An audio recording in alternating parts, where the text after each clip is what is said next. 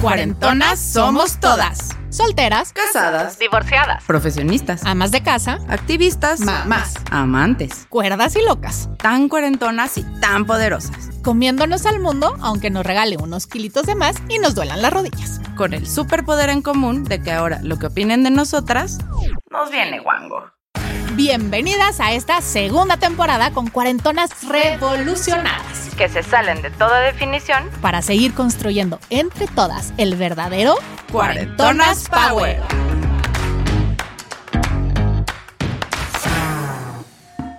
Mamá, mamá, creo que me tragué un altavoz. ¿Qué le dijo una uva verde a otra uva morada? Respira, babosa, respira. ¿En qué se parecen el sushi y Titanic? En que los dos tienen a Rose. Cabo, no lo vi en la mañana en la clase de camuflaje. Muchas gracias, mi general. Tintolelía el chinito. Háblame, Lesio. ¡Tintolelía el chinito! Ok, ok, lo intentamos, pero sabemos que esto de los chistes definitivamente no es lo nuestro. Y más bien se lo dejamos a nuestra cuarentona invitada, que encontró en la risa la mejor medicina y sin importar lo que la vida le ponga enfrente, se ha dedicado a cumplir su sueño dominando el complicadísimo arte de hacer reír. Hola, somos Mariana Fernández. Y Andrea Sordo, Bienvenidas a este nuevo capítulo de Cuarentonas Power. Les recomendamos que vayan de una vez a hacer pipí, se pongan muy cómodas porque aseguramos un episodio lleno de risas y diversión con una cuarentona que muy temprano descubrió que la comedia era lo suyo y pasó de estudiar comunicación en Puebla para aprender improve en Holanda y volver a México a hacer stand-up comedy. Todo esto mientras tenía hijos y se dedicaba a ser granjera. Si no nos creen, que nos lo cuente ella. Bienvenida, Estefa. Hola, gracias por la invitación. Bienvenida, bienvenida. Estamos emocionadísimas que estés acá. Gracias por venir desde tu granja a visitarnos para contarnos de las travesías que has pasado para llegar hoy hasta donde estás, a hacer lo que estás haciendo, que por supuesto es lo que más te gusta. Como buena rutina de stand-up, tu historia está llena de anécdotas y aventuras, buenas y malas como las de todos, pero tienes el don de encontrar en estas aventuras la magia de hacer reír. Así es que cuéntanos desde el principio cómo llegaste a ser cuarentona, mamá, estandopera, podcastera y granjera al mismo tiempo. Muy del principio mi papá conoció a mi mamá. No. no, pero un poco de dónde surge esto. Me di cuenta que la comedia es medicina y lo viví muy personalmente porque a mí me curó. Yo, este, como toda mujer, sufrí de un desamor fuertísimo cuando estaba en la universidad. Oye, pero eso ni pasa. No, para nada, ¿verdad? Y más cuando estamos bien tontas en la universidad, que ya con este me voy a casar. No. Y yo tenía a mi novio con el que vivía, me puso el cuerno, me enteré que me ponía el cuerno y me enteré que todo el pueblo sabía que me ponía el cuerno. Ok. Oigan, Entonces- pueblo. Sí, qué poca madre. No ¿Qué manches. onda? Entonces yo dije, a la chingada con todos, yo me voy de aquí y me voy a Ámsterdam. Y ahí estuve viviendo en Holanda, muy feliz, un tiempo, así conociendo más chavos, todo el rollo. Pero un poquito entre exceso de fiesta y todo esto, empecé a sufrir un desbalance químico que me dio depresión y ansiedad. Fisiológicamente no podía dormir, bajé muchísimo de peso, no me daba ganas de nada, yo estaba enferma, o sea, literalmente enferma físicamente. Me di cuenta un día porque me invitaron a una trampa de turistas en Ámsterdam que se llama Boom Chicago, que es un club de improvisación que hacen escenas, las improvisan y te hacen reír. Y el día que yo salí de ese show, me reí tanto que me sentí como nueva. Y me di cuenta que realmente la risa es medicina. Y dije, no, yo necesito, o sea, este es mi fix, este es mi crack. Y me volví adicta a ir, o sea, yo era como groupie, ¿no? Así de, ay, es viernes, así estaba. Ya ¿no? llegó otra vez la mexicana. Ya llegó la mexicana otra vez. Y se me hizo increíble la comedia y lo que podía hacer y que cada vez que salía de ahí, la adrenalina, las endorfinas, o sea, era increíble. Y dije, yo quiero hacer esto, o sea, yo quiero hacer improv. Por lo mismo de cuestión física, me regresé a México, tomé clases de improv, me encantó, porque aparte ir a clases de improvisación se los recomiendo a todos, si no es improvisación, cualquier cosa que sea lúdica y que te haga olvidarte por una o dos horas de absolutamente todo lo de afuera, porque la improvisación es jugar al final. O sea, ¿cómo, cómo es una clase de improv? ¿O qué, qué Pues, aprendes? O sea, la improv lo primero que es, es si te ponen una escena, algo, tú tienes que seguir adelante, ¿no? Entonces, si te dicen, Hoy eres un policía, tú tienes que actuar con policía y si la persona al lado de ti te pone un caso, tú no puedes decir no. O sea, tienes que seguir jugando y tienes que seguir haciéndolo. Entonces, uno es decir sí a lo que viene. Ok, eso está buenísimo. Es padrísimo, es jugar. Jugar Es o jugar. vivir tu vida, porque al final eso es lo que tienes que hacer en la vida. Exactamente. Es un poco exagerado la película este Jim Carrey de Jester, pero, pero decirle sí a la vida es muy padre, ¿no? Y la parte lúdica de como adultos volver a ser niños. Qué padre. Que cuando es, es cuando eras más feliz y cuando más te reías sin pensar lo que los demás decías cuando eras niño. Entonces tomé estas clases de improv, me encantó, pero mi entrenador me decía, bueno, tú tienes muy buenas ideas, pero eres pésima para actuar. O sea, pésima. Y sí, la neta, ni la Rosa de Guadalupe me contrataba, ¿no? Así, fatal. Y él me recomendó que empezara a tomar cursos de stand-up. Claro, me lo recomendó cuando yo tenía ocho meses de embarazo. Ok. Y yo dije, ah, sí, padrísimo. Escribí mi rutinita, me subí a los Open Max, padrísimo, me encantó. Estar en un escenario así es una apuesta porque te genera adrenalina.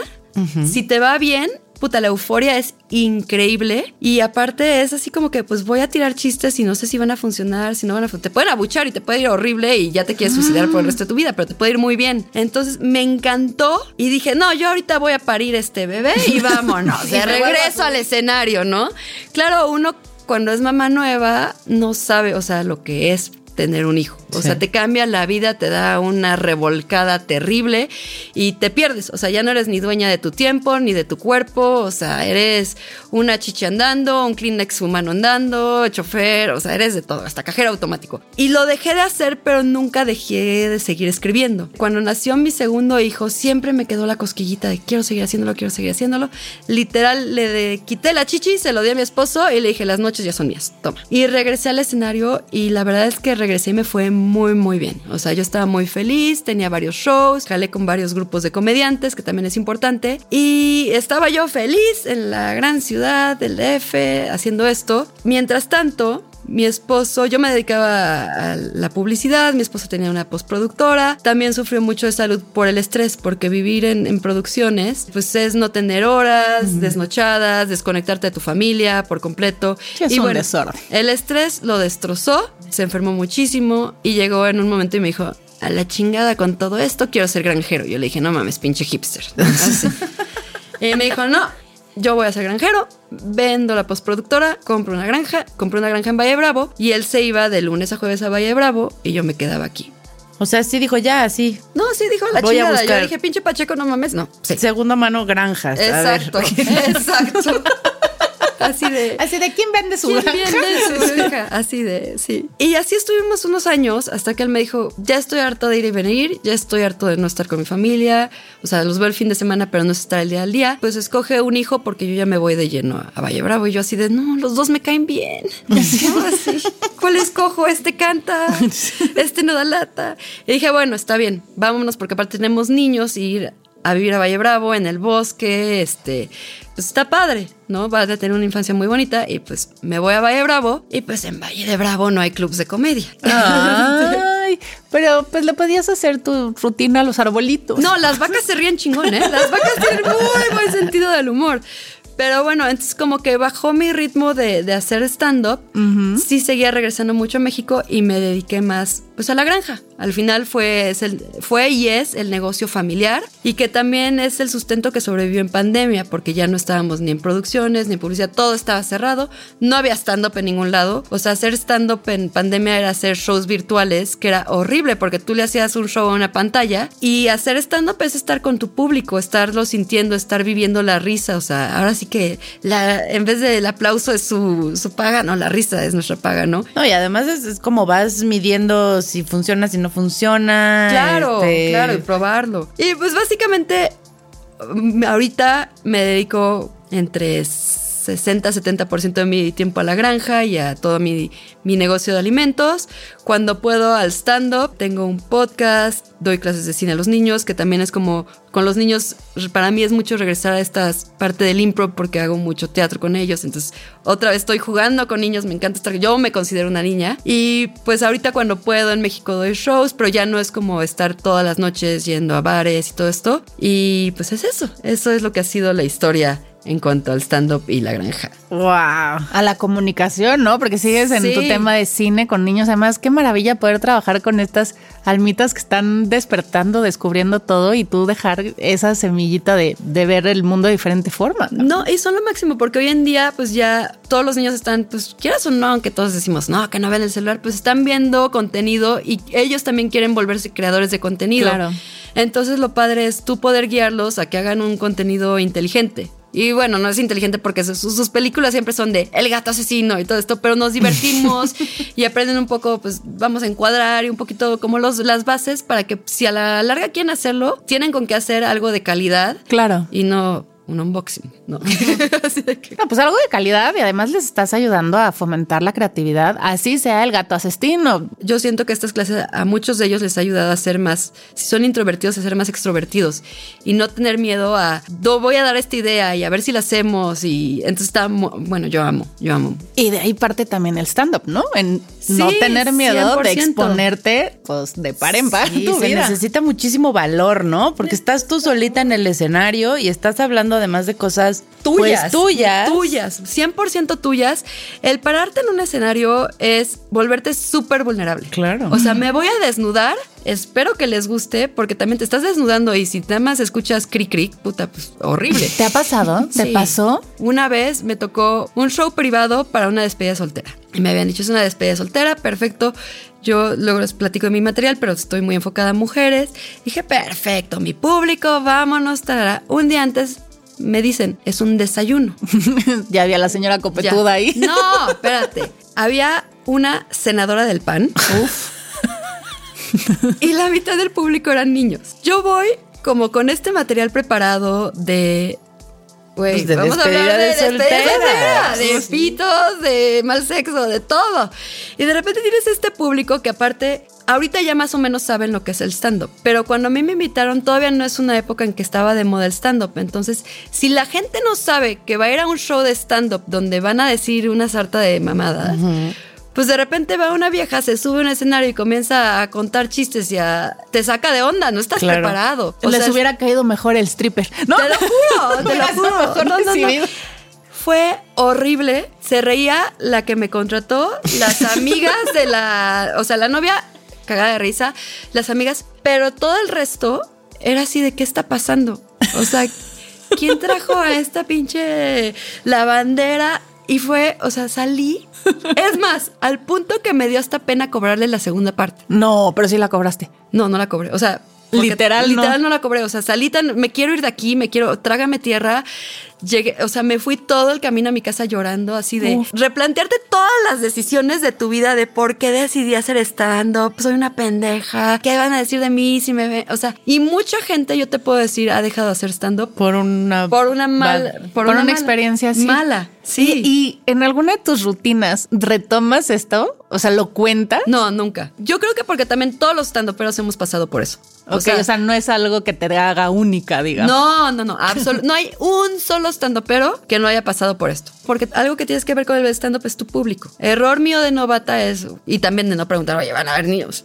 Pero sí tienes que saber muy bien a dónde va tu que público. soltera, como, sí, ¿por no qué van mames, niños? No mames, así, horrible. Y tú tienes que saber, o sea, uno cuando va a hacer stand-up sabe más o menos por dónde va su material, pero desde el principio a mí me pasa que llego y digo, ok, mi público es 70% hombres, 30% mujeres, ok, tengo que ir más por este material.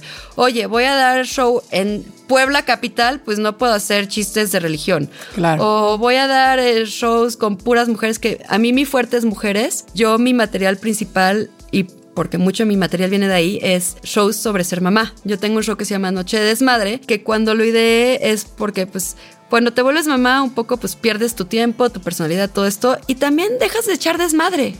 O sea, dejas de tener esas sesiones de vamos a ir de antro y vamos a juntarnos para arreglarnos y el precopeo y todas maquillándose y el desmadre y el empedar y todo esto. Y las mamás vivimos en tensión constante, especialmente las nuevas mamás. Fíjate que cuando yo estaba embarazada de mi primera hija, me acuerdo que todo el mundo me decía, duerme ahorita porque no vas a volver a dormir. Y después a mis amigas que me siguieron les decía, "Güey, no hagas caso lo de dormir, tú sal, vete de fiesta, desmadras. 100%. Porque después eso es lo que sí se te acaba. Eso. eso es lo que se te acaba y es lo que extrañas. Exactamente. Entonces yo creé este show exclusivamente para mamás y el chiste era un Girls Night Out. Chistes sobre todas las desgracias de ser mamá. Desde eh, la lactancia, desde el parto, desde el sexo de mamá que ya de repente dices, ay, ya no quiero. Así de, por favor que se pase mi niño a la cama para que no me ataque. O sea, de que me van a atacar, ¿sabes? Así de, hasta me hago la dormir. O sea, todo, o sea, es neta, todo eso, nosotros como mamás nos identificamos. Claro. Y entonces todas nos reíamos, llorábamos, chupábamos, o sea, ya las mamás de repente, eso, si no es el fin de semana con la familia o con tu pareja, la cenita, ya no tienes este desmadre. Y para mí era una, otra vez es catarsis, es medicina, o sea, las mamás lloraban y me decían gracias por este momento. Ese para mí personalmente es mi show favorito. Te ríes mucho, una de las razones por las que te ríes es porque te identificas. Claro. No, yo por ejemplo cuento un chiste de cuando estaba dando pecho, les decía, no, puta, que empiezan a crecerte las chichis, o sea, cuando vas a... y dices, güey, qué chingón, ¿no? Porque Cuando yo siempre me he las sido ponga, plana, güey. O sea, yo era de, güey, ya, ya no tengo boobies, ya tengo tetas, güey. O sea, Ahora sí. chido, güey. O sea, cuando hablaba con un hombre es así de, veme a las chichis, no me veas a los ojos, güey. O sea, ve esto, pero luego crecen y crecen. Y yo lo que cuento es que llega un tiempo en que comienzas a dar chichi y escuchas a un bebé llorar que no es tu bebé, así, y se te sale la leche. Sí. ¿No? O hasta el otro día, te juro que me pasó con mi gato, hizo Entonces, Güey, literal me pasó una vez en la condesa así de. Pasó el de los tamales, de lleve sus ricos. Y güey, te lo juro, yo decía esa tal. A, a tole, güey, para la banda. Y entonces llegaron y es que sí, a mí me pasó eso, tienes toda la razón. To- o sea, es tan desgraciada la puta maternidad, la neta, que hay muchísimo material de donde sacarlo. claro. Yo siempre he dicho que lo único bueno de la maternidad es el humanito. Todo lo demás Y a está de la veces, ¿eh? porque yo, yo por mí que me los entreguen a los dos años, que ya sepan limpiarse y que pero ya sí. coman, caminen, que Sí, ya hayan sí, aprendido a sí. Entonces, la maternidad es una fuente de, de comedia muy cabrona, que yo también me, me considero muy suertuda porque tengo la oportunidad de seguir haciendo comedia como mamá, que yo creo que tal vez muchas comediantes dejaron de hacer porque ya no te da tiempo. Ir a hacer stand-up es neta picar piedra y picar piedra y sacrificar un chingo, especialmente como mamá que a mí me pasó es...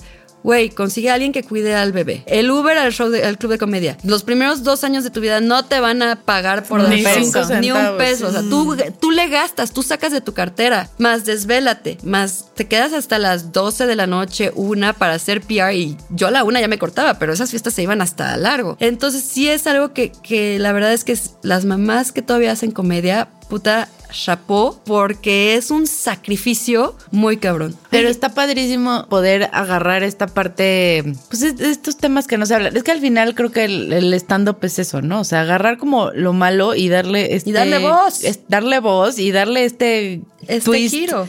Para mí es divertido. ¿no? Claro. Para mí es Y terapia. además es una cuestión como de aprendizaje. O sea, en el momento en que tú lograste hablar de eso y ponerlo en chiste, o sea, porque el stand-up además es pues burlarte un poco tu tragedia. 100%. ¿No? Entonces Entonces- es tiempo con tragedia. Es comedia. Y si logras ponerlo, tú reírte y que los demás se rían, es porque ya está superado, porque ya lo aprendiste. Es porque que ya lo, eh, para mí es eso, o sea, te digo, yo, para mí mi material es terapia, porque por ejemplo, yo siempre me quejé de que mis hijos dejaron mis chichis hechas pomada, o sea, calcetín con canica. Y yo hago mucho, muchos, muchos chistes de, de mis chichis y todo esto, y ya al punto de que pues ya me da igual, o sea, ya lo superé, ya ni me voy a operar, o sea, no, yo pero ya hasta era- las hiciste famosas. ya, las hice ya- famosas, es así de ya, chichis de calcetín, o bienvenido. sea, ya si te ya- las operaras sería, ¿qué, qué? Y las te lo de juro, yo, calcetín yo con antes canica. decía, ay, me voy a operar y esto. Y ya, o sea, como que ya aprendí a que así estoy, o sea, es, y ya las aprecio y ya las quiero y ya lo superé y mejor otro problema más, ¿no? O sea, la panza aguada, ¿no? Que le decimos la panzocha.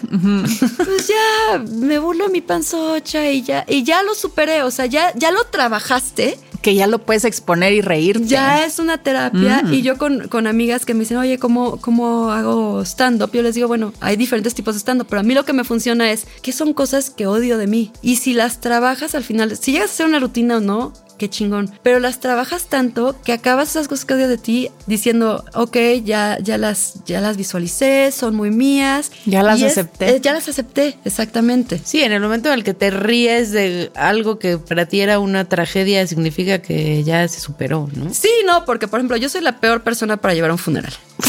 Bueno, ya tenemos a dos. no, pero yo, yo sí, o Yo sea, he dicho felicidades, o sea, no todo mal. mis amigos muy cercanos, o sea, aman ir a funerales conmigo porque Se me voy a reír. O sea, nos vamos a reír, güey. Nos vamos a reír. Me puedo reír muchísimo en un funeral y hasta hago chistes del muerto y todo eso, claro, con mis amigos de confianza, pero no lo voy a superar. Pero me dio una catarsis reírme. Oye, y la gente, o sea, tú te, te acercas a la gente y es como de, ay, es que como hace stand-up es chistosa. Y Sí, pero están- no es cierto. Exacto, pero están esper- que- pues que así piensan, ¿no? Así como cuando ven al actor de la telenovela y creen que es el personaje. O sea, te llega a pasar esto que están esperando que les cuentes Sí, chistes. claro. No, y hasta dice, ay, estando, pero mira, cuéntales un chiste. No, pues no, no es así. O sea, la verdad es que el stand-up, la mitad del trabajo del stand-up es escribir. Claro. Ok. O sea, todo el mundo piensa que, ay, eres muy chistoso, te subes y ya. Y sí, hay gente que nació con eso. O sea, no les voy a decir que no, hay gente que sí nació con eso. Pero ser estando, pero tiene mucha disciplina. O sea, escribes tu material, lo pruebas, lo reditas. Hay veces que tienes que probar si con esta palabra funciona, con esta palabra no lo funciona. Cuando un stand pero se sube al, al escenario, parece que todo está improvisado. Y no, tú tienes, o sea, sí vas a improvisar algunas cosas y cómo llegar con el público, pero tu material per se ya lo tienes, pero como guion aprendido. Entonces, sabes, me voy por este chiste y si pega por aquí, me voy por acá y, y tienes como tus guioncitos y tus beats y los vas ahí. Entonces, es muy chistoso porque tienes que uno tener un público que esté abierto a recibir esto, ¿no? Y esté dispuesto a reírse. Sí, que no sea la señora copetuda de aquel desayuno. Exactamente. Por ejemplo, no, pero es que hasta la señora copetuda del desayuno tiene que tener un punto que la haga reír. Lo que pasa es que no nos avisaron que iba a ir. Exactamente. No, y mis chistes no eran para la señora Copetuda. Claramente, ¿no? Claramente, pero si tienes esa disposición del público es muy fácil. Yo creo que los tanoperos en general lo que más odian son los shows privados empresariales. ¿Por qué? Porque te contrata una X marca a su evento de lanzamiento, bla, bla, bla, tú vas y la gente primero no está yendo a un show de stand-up, está yendo a ver la presentación y el PowerPoint y que el presidente de y que este y 50 mil y luego llega la del stand-upero, la stand-upera y a ver, si yo estoy al lado de mi jefe, me va a dar mucha pena reírme de un chiste de pitos o de caca. Y siempre buscas primero, o sea, cuando hay esos shows siempre saber si el jefe se rió, ya me puedo reír, o si están viendo qué va a pasar después, o si están sirviendo la comida. O sea, es, es un público muy difícil. Sí es padrísimo para el stand pero porque aunque te vaya de la cola, te pagan. Sí, claro. Eso es lo que más te paga. O sea, los shows de bares y todo eso, pues sí, te pagan y tú vas más, o sea, te gusta ir porque sabes que el público está ahí, pero no te pagan muy bien. En cambio, los privados, pues tú vas, sabes que te van a pagar chingón, pero pues el público, pues vete así con... Sí, te cuesta con más trabajo leerlo porque no te van a ver a ti. Sí. Van a otra cosa y tú estás ahí de... ¿De relleno? De relleno, ¿no? relleno, Pero... claro. Y pasa también en el stand-up como con los magos que siempre tienes al... Al patiño. Ah, no, no el patiño, pero a la tocina en el, en el público de, ay, pues yo vengo en mi plan de Amargator y entonces no me va a hacer reír. Ah, no, sí. ¿No? O sea, como el que le anda descubriendo la- el truco al mago, el Pero que, pues ¿sabes yo no me voy a Tú reír. sabes que ni siquiera, o sea, lo ves. O sea, sí se detecta. uh, claro, no, tú llegas a un, pu- un público y lo primero que, o sea, empiezas a platicar con el público en, en cuestión de improvisación, cabareteo, que se le dices, quién viene así, quién viene acá. Tú te das cuenta quiénes traen ganas de reír, quiénes traen ganas de, de participar también, que de repente hay gente que participa además y tú dices, ya, va, es mi show, no mames, o sea, vienes a verme a mí. Y, este, y si te das cuenta del amargado, intentas una, dos, tres veces, si no pega, déjalo y enfócate en los demás. Sí, sí, sí, es como caparazón de, de que tortuga, ¿sí? No, ya, ni me voy a sentir, no me lo voy a tomar personal, aunque sí es personal, pero tú no sabes si se le murió la tortuga ese día, si se acaba de enterar ayer que la esposa le puso el cuerno, o sea, tú no sabes, porque la gente viene, cada quien trae todo un bagaje atrás de ellos que no sabes qué traen para reírse. Claro, y tampoco te puedes echar encima de, la responsabilidad de a huevo yo tengo que hacer reír a todos, ¿no? Sí, pues tampoco. Que estaría increíble, pero sabes, sabes a lo que vas. Wow, qué padre está esto del, del stand-up, ¿no? O sea, la verdad es que es súper admirable. Yo no me podría parar a ver ahí si les estoy cayendo bien o no. Seguro me clavo en el que no le caigo bien y me suelto a llorar. Sí, sí, sí, no, es, Es que es- además, ¿cómo manejas también el La frustración. La frustración y esta parte que creo que es a lo que, lo que a todos nos da miedo en algún momento de la vida, en hablar en público, subirte a un escenario, cualquier, hasta exponer una junta, ¿no? El, ¿se están riendo de mí o se están riendo Conmigo. conmigo, ¿no? O sea, ¿cómo logras como romper ese... Un poco lo que Pues esa haces- inseguridad. Para mí lo que me funciona es mucho burlarme de mí. Porque si yo me burlo de mí, les doy permiso al público a que se rían de mí. Y luego de ahí te vas a otros temas y es ríanse conmigo. Ah, o sea, tienes que juntar las dos. Un poco. Tienes que abrir ese Para camino. mí así funciona, para otros comediantes será así. Es, es una cuestión que le dicen de estatus. Por ejemplo, está bien si una persona en un estatus bajo se burla de una persona en estatus alto. O sea, cualquier civil puede burlarse del presidente, pero el presidente no se puede burlar de alguien abajo de él. Entonces tú como comediante tienes que ponerte en este estatus para que les des permiso de reírse contigo y reírse Como que de te ti. bajas del escenario, digamos, te pones al tú por tú. Exactamente. Cuando haces tus rutinas, o sea, tú dices, yo me burlo de mí y a mí me sirve burlarme de mí, pero tu rutina no nada más habla de ti, habla de situaciones y esas situaciones involucran a muchas personas. Sí. ¿No? O sea, que cuando empezábamos a hacer el podcast, yo le decía Andrea, tenemos que estar conscientes que pues si vamos a contar la vida de las que vienen, porque son vidas súper interesantes, que son vidas que se han transformado, que inspiran, pues eventualmente uno tiene que contar la suya. Yo le decía, a ver si no por ahí nos llevamos entre las patas a alguien que no le caiga muy bien esta historia. ¿Te has llevado a gente así? ¿Cómo lo lidias? ¿Cómo lo logras? ¿Cómo lo escribes? ¿Se los cuentas? ¿O ya de plano mejor que ni te vean? Mira, ¿cómo le haces? hay de todo. Tengo, por ejemplo, al santo de mi esposo, que sí deberían de beatificarlo, por dos cosas. Uno, porque él siempre me ha apoyado muchísimo. O sea, para él ha sido muy difícil decir mi mujer se va de noche sola o que se rifa a quedarse con los niños o mil cosas. Y dos, porque sí ha sido como tema, porque pues es la cosa más Pues cercana sí. que tengo. Mis hijos, o sea, me he llegado a burlar de mis hijos y me he llegado a burlar de mi esposo. Y sí, de repente me dice, puta, es que este chiste ya no me gusta, este no está chido. Entonces ya sé que sí, ya trato, o sea, es un chiste que pega muy bien, pero ya a veces digo, ok, no, ya, no, no, o sea, por él no lo hagas. Pero también tengo por otro lado mis papás. Tengo unos papás de poca madre que siempre a mí y a todos mis hermanos nos han apoyado muchísimo. Yo vengo de una familia consumidora de comedia desde chiquitititititos. O sea, desde chiquitos de chistes de punk a capedos, este, ver, o sea, las- los sábados era ver Saturday Night Live y ver sketches y siempre hemos sido de chiste. Y pobrecitos porque gastaron un chingo en mi educación y maestría y universidad y acabé contando chistes de punes, ¿no? Pero ellos siempre me han apoyado. Y para mí una forma de honrarlos es que cuando van a mis shows, pues me echo chistes de ellos. Y al principio eran chistes muy lights, pero la verdad es que son tan abiertos que me puedo echar unos chistazos así de, de burlarme fuerte de ellos. Y ellos saben que, que es una forma de honrarlos y de agradecer ese apoyo. Entonces, sí me he llevado gente de patas que ha sido realmente a, mis hijos y a- y a mi esposo. Y a mi esposo ya trato de nada más meterlo en cosas bonitas, ya no en cosas tan gachas. Pero to- hasta mis hijos, o sea, mis hijos tan chiquitos tienen 6 y 9 años. Y siempre es así de, ah, mamá va a ir a dar show y, y, este, y hay partes de mi rutina que se conocen y hay partes que también son muy de adulto. Entonces les digo, oye, esto no lo vayan a repetir en la escuela porque va a venir el DIF. Va a venir el DIF.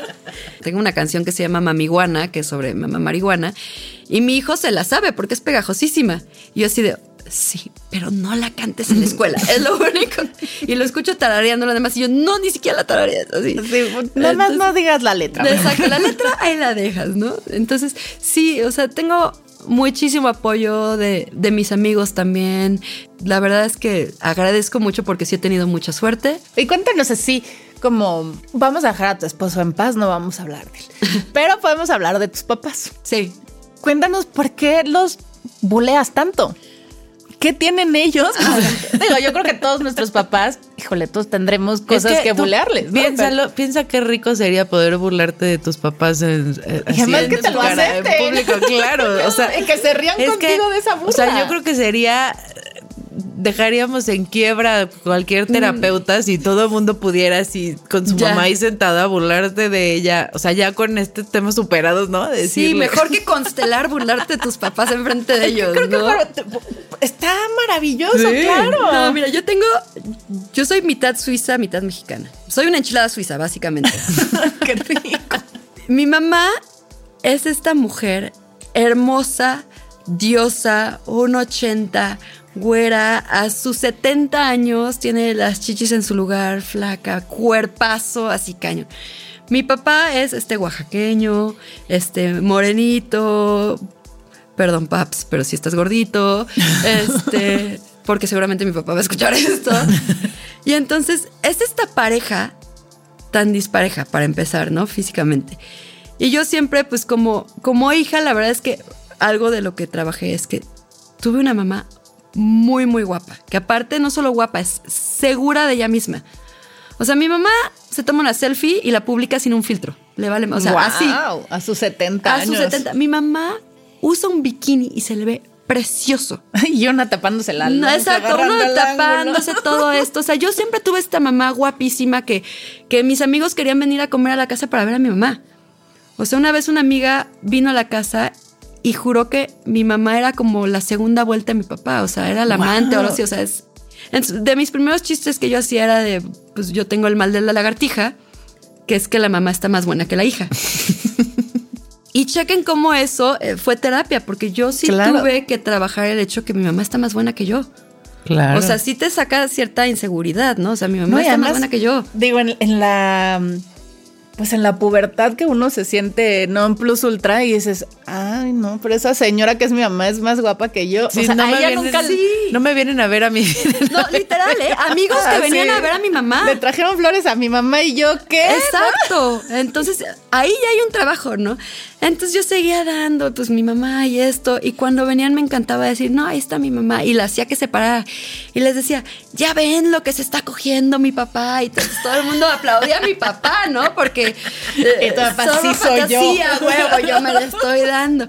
Y entonces les encantaba, y cada vez pues los, los balconeaba más, ¿no? Y de que alguna vez los caché es que escuchando teniendo sexo, y es lo más incómodo para un hijo, ¿no? Entonces trabajas también eso, ¿no? De aceptar que tus papás siguen cogiendo, ¿no? O sea, no deja, no nada más cogieron y te tuvieron y ya nunca como. O sea, es- la vida sigue adelante, ¿no? O sea, yo amo cuando mis papás vienen, es un super prop. Porque cuando ellos están ahí, es- una aceptación bonita. Es así de, Claro. güey, O sea, te tú te sientes apoyamos reconocida. te apoyamos, claro que sí te apoyamos, no hay pedo de que no hayas sido este, directora creativa en una agencia de publicidad, sino que este rumbo de tu vida creativo y de diversión lo apoyamos y para mí es una joya, o sea. Más, hay mucha gente stand-up, ¿no? Que viene de agencias, que viene del área creativa de agencias, como que eh, son esas bases o a lo mejor en generaciones previas era donde te podías explayar un poco y hacer más burla sin decir abiertamente que era burla propia o de gente cercana, ¿no? Para Pues comerciales. es que y tal. también creo que el perfil creativo de agencia, no de diva o de divo, sino como el... De divo y de diva también, De y necesidad de atención. Exacto, o sea, creo que también está muy ligado con el humor, ¿no? Pues mira, Eh, como te decía, stand-up es guionismo al final. Y los creativos al final, copywriters o lo que sea, escriben. Entonces, pues ya tienen ahí cierta parte. Y, y seamos honestos, los creativos también tenemos esta cosita del show off, ¿no? No, O sea, nos de- surge, nos ¿no? surge, claro, Que claro, nos vean, 100%. por supuesto. Queremos que nos vean. Y que escuchen mis ideas y que se rían de lo que tengo que decir. Sí, o Por que me escuchen que tal sí. cual, o sea, consúmanme, por favor, ¿no? Ahí estamos haciendo podcast, ¿no? O sea, tú tienes por ahí un podcast que empezaste también Sí. en una crisis de los 30 o cómo fue? Ese podcast se llama Tercer Piso. Eh, lo empezamos mi mejor amiga Alex, Mex Alex, que es este Que también va a oír este podcast. Sí, seguramente. Lo empezamos por mi necesidad de que ya me iba a vivir a Valle Bravo, ya no iba a tener shows de comedia, pero pues tengo esta necesidad de que me escuchen, cabrón. De que me consuman. Y lo peor del caso es que siempre habíamos tenido esta idea de hacer un podcast, hicimos un piloto, no jaló, y luego con los niños es imposible porque ella tenía vida de soltera y yo tenía vida de mamá, entonces es difícil empatar los horarios, yo estaba en Valle Bravo, bla, bla. Entonces, Alex es cagadísima, es esta sueca que ella es más mexicana que nada, es mi mejor amiga, es- y entonces fue muy padre decir, güey, podemos compartir este tema que es que en ese entonces las dos teníamos 30, pues muy fácil, es muy amplio 30, podemos hablar de lo que sea, ¿no? Y entonces empezamos este podcast, nos estuvo muy padre, de repente pausas, de repente pandemia, lo volvíamos a retomar. Ahora ella tiene un bebé, se voltearon un poco los, Los papeles. papeles. ¿Te suena? Entonces, Justo. entonces así le digo todo lo que yo te decía y me dice, sí, tenías razón en esto y hasta los horarios, ¿no? Así de vamos a grabar, es que está llorando Sasha. Pero Alex es esta mujer creativísima también. Ella sí es chistosa en persona. O sea, ella sí es hermosa. Hicimos este empate muy bonito que ahorita seguimos con el podcast, pero pues yo ya me gradué a los 40. Entonces sí tuvimos esa crisis de le cambiamos, no le cambiamos el nombre. No, ya no seguimos como Gran Tobogán. Pero es un podcast que, que amo mucho porque yo creo que como les pasará a ustedes, siempre llegamos con un tema y hoy vamos a, a hablar de esto y venimos muy enfocadas, ¿no? Así de este imagen personal, ¿no? Y acabamos hablando de vibradores y de mil cosas. O sea, Oye, del- bueno, si lo piensas, el El- vibrador tiene que ver con la imagen personal. Sí, no. Sale la señora muy feliz. muy feliz, con ojito así. ¡pum! Sí, brilla, brilla. Sí, no. O sea, Ahora que si te compras uno de esos que se manejan con el celular, seguro estás más contenta.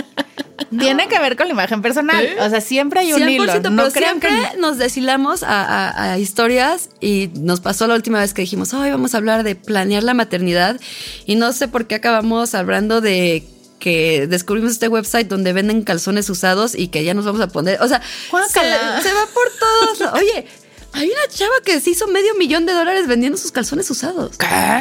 ¿Por qué estamos desaprovechando esa oportunidad? No, hombre, espérate. O sea, si es así de que hay negocio, para todo hay. Para todo hay. Es un proyecto que llevamos bastante tiempo. Amo, escúchenlo, pero sí es este tercer, Tercer piso piso. podcast. Al tercer piso, sí. Búsquenlo, muy ligado a cuarentona. Sí, está padrísimo. Cuando nos contaste fue de, ah, es como el, el, el antecesor de Cuarentonas Sí, Power. sí, sí, es muy divertido. Y ya así nos vamos a ver nosotros cuando cumplamos 50. Así Puta, ¿y ahora "Ah, qué hacemos? Maldición.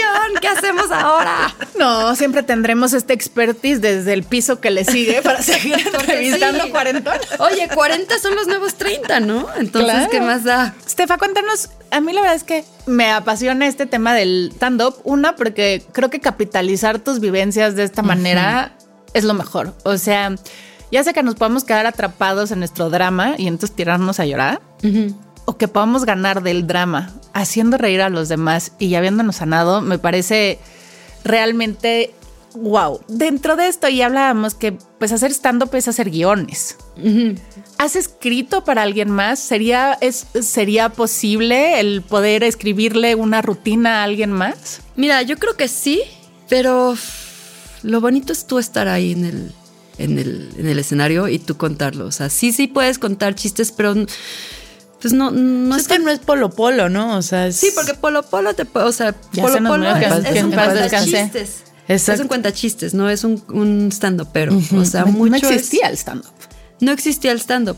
Entonces, Polo Polo, Jorge Falcón, entonces son cuenta chistes, ¿no? Agarran chistes y pueden ser chistes viejísimos, o, pero no se identifican a ellos. O sea, los podrán contar en primera persona, pero no son de ellos. Sí, es más, hasta puedes escribirte una persona diferente para tu stand-up. Hay un stand-up, pero que es todo su personaje es soy un misógino culero, este, trato mal a las mujeres.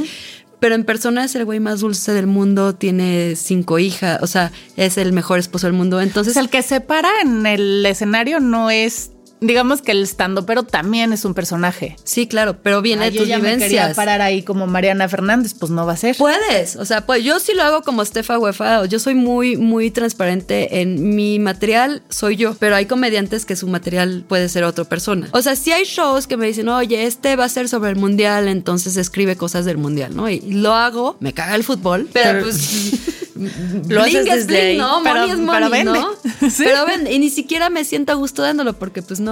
Pero para mí lo que me apasiona es escribir sobre mí y este mis vivencias y poder darles la vuelta a la marometa. Mucho, claro, no es ni real lo que me pasa que cuento en el stand-up. O sea, hay como una inspiración y de ahí se hace el material. O sea, son como las canciones. O de historias que te cuentan de alguien más de y de ahí alguien más agarras, y de ahí ¿no? Sí. agarro y le das la vuelta. Pero pues el stand-up al final es tu guion y tu persona en un escenario. Hace ratito mencionabas este tema de que hay muy pocas eh, mujeres haciendo stand-up. ¿Por qué crees que...? Cuando yo empecé, literal, mi primera clase stand-up, éramos 12 chavos y dos chavas. Porque sí, es, es un mundo, primero, yo creo que tiene que ver mucho con en ese momento las mujeres eran mucho más inseguras, entonces como que exponerte no es tan fácil, ¿no?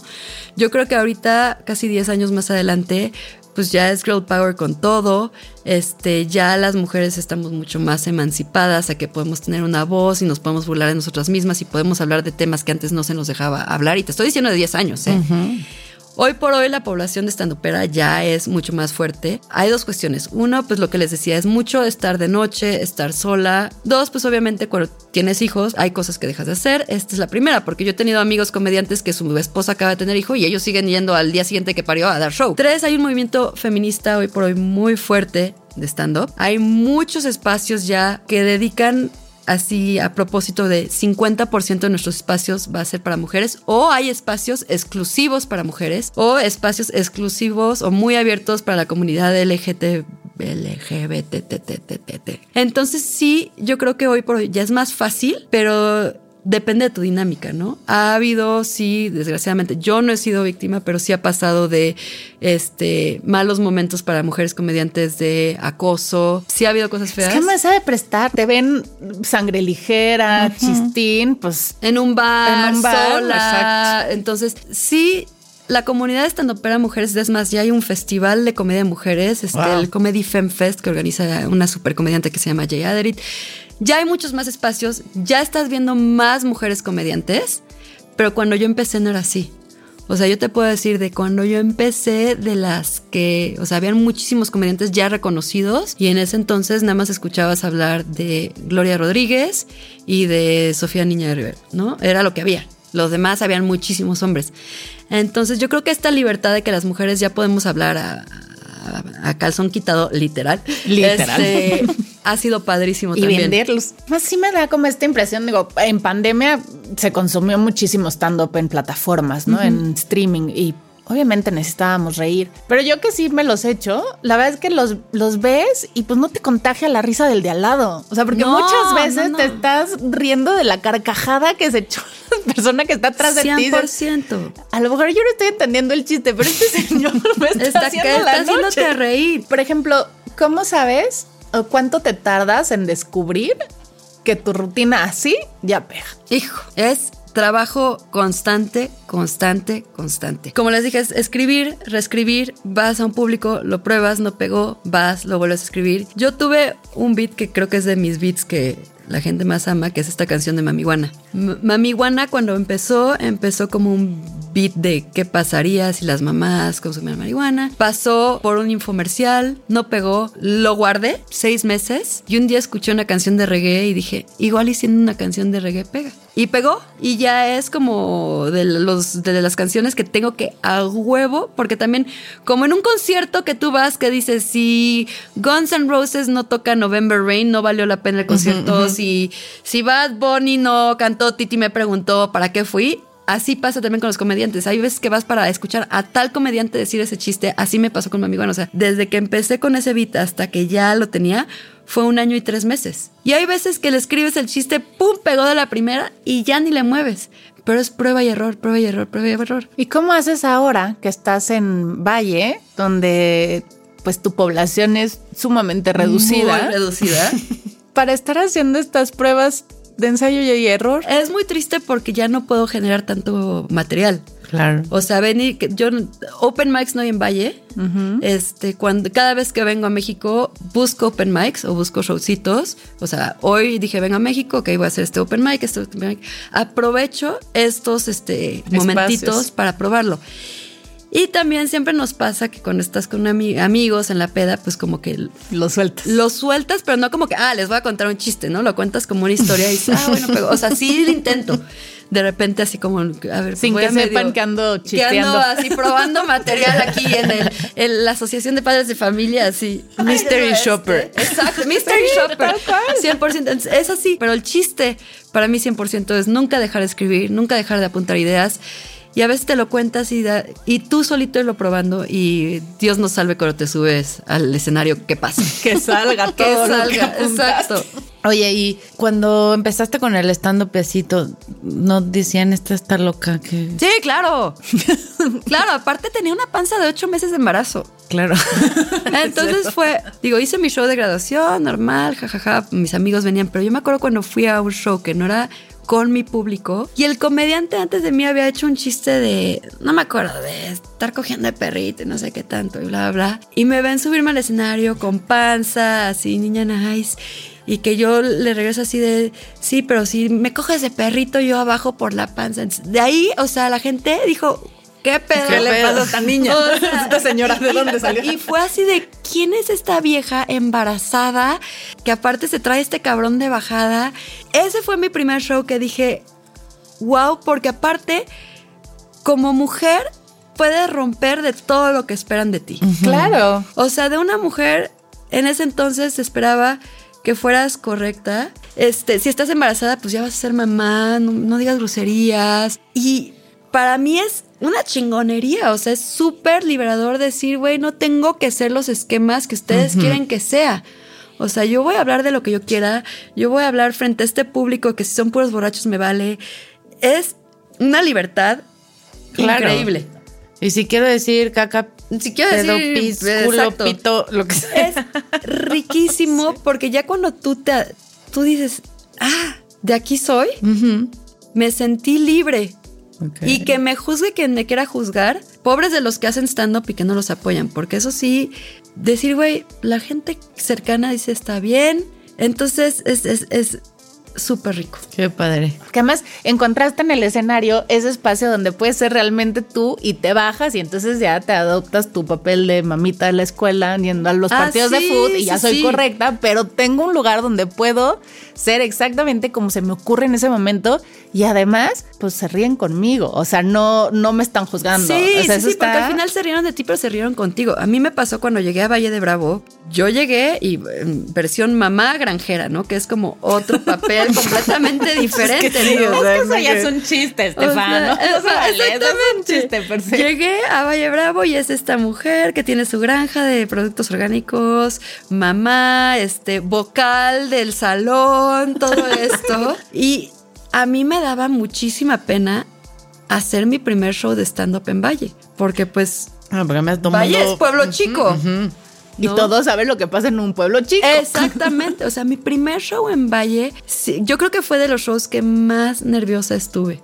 Porque dije, primero no hay stand-up en Valle, o sea, había otro chico, el culichi, muy bueno. Y mi primer show que hice en Valle fue Noche de Desmadre. Y todas las y yo mamitas dije, de la escuela. o sea, aquí me voy a encuerar en el pueblo chico. O sea, básicamente... Y mañana me las voy a encontrar en la escuela. Mañana, o sea, fue para mí ese fue el show más difícil, más nerviosa que estuve porque es más, yo toda la vida me he pintado el pelo de colores, ahorita me ven con el pelo azul, lo he tenido todos los colores de hace 18 años. Las únicas tres veces que no me he pintado el pelo son mis dos embarazos y justo antes de mudarme a Valle porque dije, güey, no quiero ser la loca del pelo azul que llega al pueblo. Es- hasta me puse de color medio natural. Te digo, no quería romper. Entonces, cuando hice este primer show en Valle de Bravo y que la gente viera que no era la mamá granjera, fue así como que, puta, o me puede ir muy bien o me voy a tener que cambiar de pueblo otra vez. Mi amor. vende la granja y a dónde nos vamos. Así de véndela. Véndela. Y la neta es que estuvo increíble porque pasó lo que les cuento que pasaba en este, o sea, fue un hitazo. Es más, fueron maestras de escuelas. Yo hice el show en jueves porque a mí me gusta hacer el show en jueves porque te pones una peda, te levantas cruda, despachas a los niños y ya tienes toda la mañana libre para pasar la cruda, ¿no? Dices, bueno, como o sea, quiera. todo el mundo me dice, ¿por qué no lo haces en viernes? Les digo, no, porque el viernes, el sábado están los niños ahí. Tengo que atender. vivirlo, Tienes que atender. Entonces me acuerdo que me llamó la directora de la escuela, de una de las escuelas, ni siquiera de mi hija. Me dijo, oye, por favor, te pido que la próxima vez que hagas shows, no los hagas en jueves o mis maestras no pueden ir. Me dice, güey, todas las maestras estaban crudas, con Gatorade, o sea, fatal. Pero fue increíble porque me desnudé y vieron a esta otra persona que soy, que no soy la granjera, no soy la mamá, no soy la boca. O sea, y entonces te das cuenta que todos somos multifacéticos. Muy pocos comediantes, o sea, nada más los que les va cabrón y que pueden dedicar lo que tienen la suerte de dedicarse 100% a eso, Se dedican 100% a eso. Pero te puedo decir que los que no están ya en el top se dedican a ser publicistas y comediantes. Se dedican a ser vendedores de seguros o comediantes. Se dedican a ser cajeros de Walmart, comediantes. eh, Azafatas. Sí, o sea, sí, sí, siempre tienen Tienes un- dos. otro. Y entonces poder tener como tu, tu dark side está, increíble. O, sea, O soy- tu bright side. O tu bright side. Es más dark, pero. Este, no, así- porque brillas en el escenario. Claro, entonces así como que tengo dos personalidades. Y qué chido poder tener dos personalidades en las cuales actuar. O tres o cuatro o o tres cinco. o cuatro, sí. Y entre estas tres, cuatro, cinco y todas las personalidades que has descubierto, seguramente también llegada a tus 40, pudiste descubrir algún superpoder. Yo creo que un superpoder muy padre que no- tal vez sonaría muy ñoño es aceptar tus señores. Ok.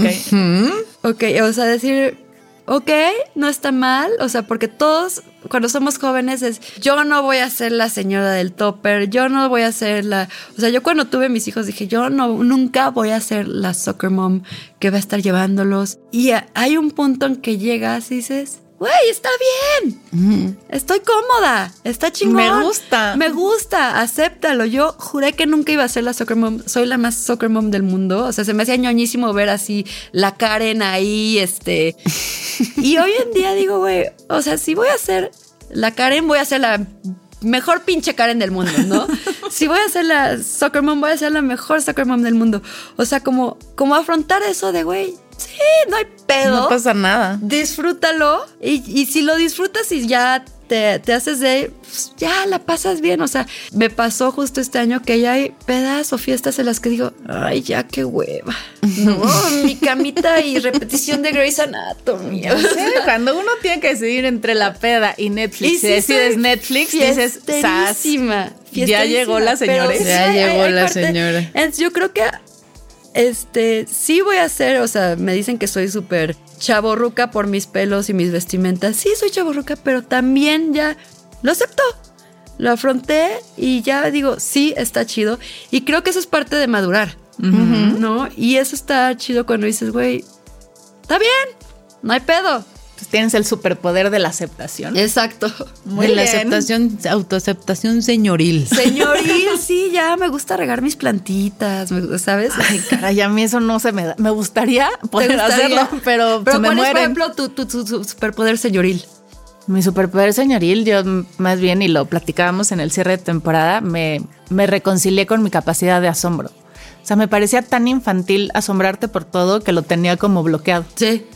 Entonces, cuando empiezas a hacer más cosas, más cosas, dije, güey, ¿por qué me peleo con mi capacidad de asombrarme si eso es lo que hace que cree las cosas? Claro. Entonces, como que aceptar el, mi, pues mi Y capacidad de como asombro. tú dices, es algo muy que vamos perdiendo de niños. Sí. A mí me pasó cuando llegué a Valle de Bravo, llevé a mis niños al, al circo del pueblo que se había puesto. Y era el circo más, o sea, se iba a colapsar esa cosa. Costaba 10 pesos la entrada, el payaso era el mismo que vendía las palomitas, que te cobraba la entrada, las gradas eran así milimétricas que yo tenía que cargar a- uno de mis hijos porque la pompa era muy grande para el asiento y era un show así de payasos pegándose. Había una moto que daba vueltas se descompuso la moto. o sea, era tercer mundo. O sea, una de las partes era un niño fumando que decías, güey, esto no es. O sea, esto está mal. Y mis niños salieron así como que, wow, fue el mejor show del mundo. ¿Cuándo regresamos? Y eso es muy padre de los niños, ¿no? De asombrarse todavía de cosas que yo decía, güey, si con esto se asombran, me puedo ahorrar todavía Disney y el Cirque du Soleil por unos 15 años, güey. Claro. Sí, claro. Porque qué feo los niños que ya a los 5 años ya fueron a Disney y, y pues ya, ¿no? Y es muy de niños, o sea, asombrarte de como hombre de las cavernas de, uh, encendedor, hace fuego, wow, qué chingón, ¿sabes? Eso es muy, y eso es- tienes razón, es, es lo que yo digo de regresar un poco a la, a- a la niñez para pasarla bien. Y también abrazarla. O sea, Sí. creemos que al ser adultos, entonces tenemos que olvidarnos toda esta parte de ser niños, pero en realidad es que tienes que reconciliarte con esa parte para poder seguir creciendo, seguir creando, seguir riéndote y avanzando en general. Es que para mí mi riqueza, o sea, hoy por hoy si me dijeras, o sea, ¿cuál es tu sueño? Pues mi sueño no es ni la fama, ni el dinero, y puedo hacer, pero yo creo que si tienes esos momentos en que te cagas de la risa, quién sabe por qué, y ríes con tus personas alrededor y estás comiendo rico. Puta, para mí ese es, o sea, ese es mi bucket list. No vida. necesito ir a las pirámides de Egipto, no necesito tener una, o sea, ese es mi bucket list al final. Sí, de eso está hecha la vida. Sí, sí, sí. Ay, Estefa, me encanta ver- tenerte aquí y platicar, porque así entre risa y risa le decimos a todas nuestras queridas cuarentonas que nunca dejen de hacer lo que les nace, por más raro y loco que esto parezca. O sea, de verdad, busquen eso que siempre han querido hacer, no paren y sobre todo recuerden que aunque la cosa se vea muy difícil y que en el momento parezca imposible, algún día van a poder contarlo a carcajadas. ¿Se acuerdan cuando están con sus amigas? Les dices, y un día de esto nos vamos a reír. Un día. De eso pasa y pasa más seguido de lo que uno cree. Y si lo puedes comercializar como Estefa, pues mucho mejor. Pues fue una hemorragia de placer tenerte por acá, Estefa. De veras, muchísimas, muchísimas gracias por lanzarte, por inspirarnos, por supuesto, por las risas, por venir desde Valle para acá, Sí. por abandonar a tus vacas un- unos días. Mis vacas, mis hijos, Somos mi mejor esposo. Nos rimos más que las vacas. Ya. ¿Quién sabe? Búsquenla todos en sus redes, vale la pena. Es- busquen su podcast Tercer Piso por ahí. Avísanos cuando vayas a tener este Shows. shows. No, tenemos que armar Tenemos el show que de armar el cuarentonas. show. Pónganle fecha, yo Sí. feliz. Vamos a reírnos. De, de paso, síganos también a nosotros, cuéntenos sus chistes y sus penas. Eh, Estamos en Facebook, TikTok, Instagram y Twitter para llorar y reír juntitas. Gracias por siempre, como siempre, a Brincacharcos. Ya saben que si quieren buenos memes para sus marcas, tenemos a la mejor coach acá con nosotros. Gracias, Sensei Fer y Super Santi, por hacernos tan felices por acá en Alanis Studio. Gracias, gracias a todos. Y recuerden, cuarentonas, si tienen dudas, pregúntenle al 2 o al 3, porque uno nunca sabe. Adiós.